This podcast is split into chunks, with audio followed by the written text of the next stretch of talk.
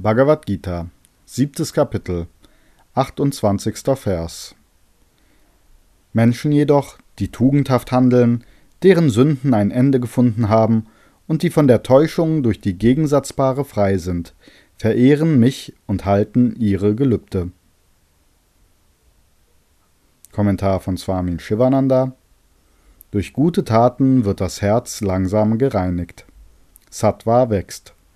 Rajas und Tamas werden langsam schwächer. Der Geist wird heiter und ruhig. Die kleine, sich selbst behauptende Persönlichkeit stirbt langsam. Man wächst spirituell.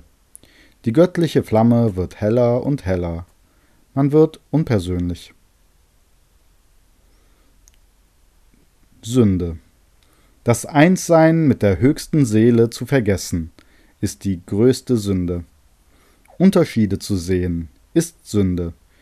Den Körper für das Selbst zu halten, zu meinen, dass diese Welt real sei, ist Sünde. Selbstsucht ist Sünde. Unwissenheit ist Sünde. Die Gelübde halten? Der Mensch, der seine Gelübde hält, hat den festen Entschluss gefasst. Ich muss das Selbst jetzt erkennen. Ich werde kein Zoll von meinem Sitz weichen, solange ich nicht Selbstverwirklichung erlangt habe. Er ist fest überzeugt, Brahman ist die einzige Wirklichkeit. Die Welt ist unwirklich.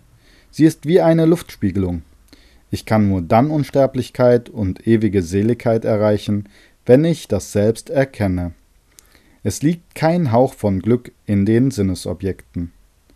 Daher sagt der Herr, die Menschen reinen Handelns verehren mich und halten ihre Gelübde.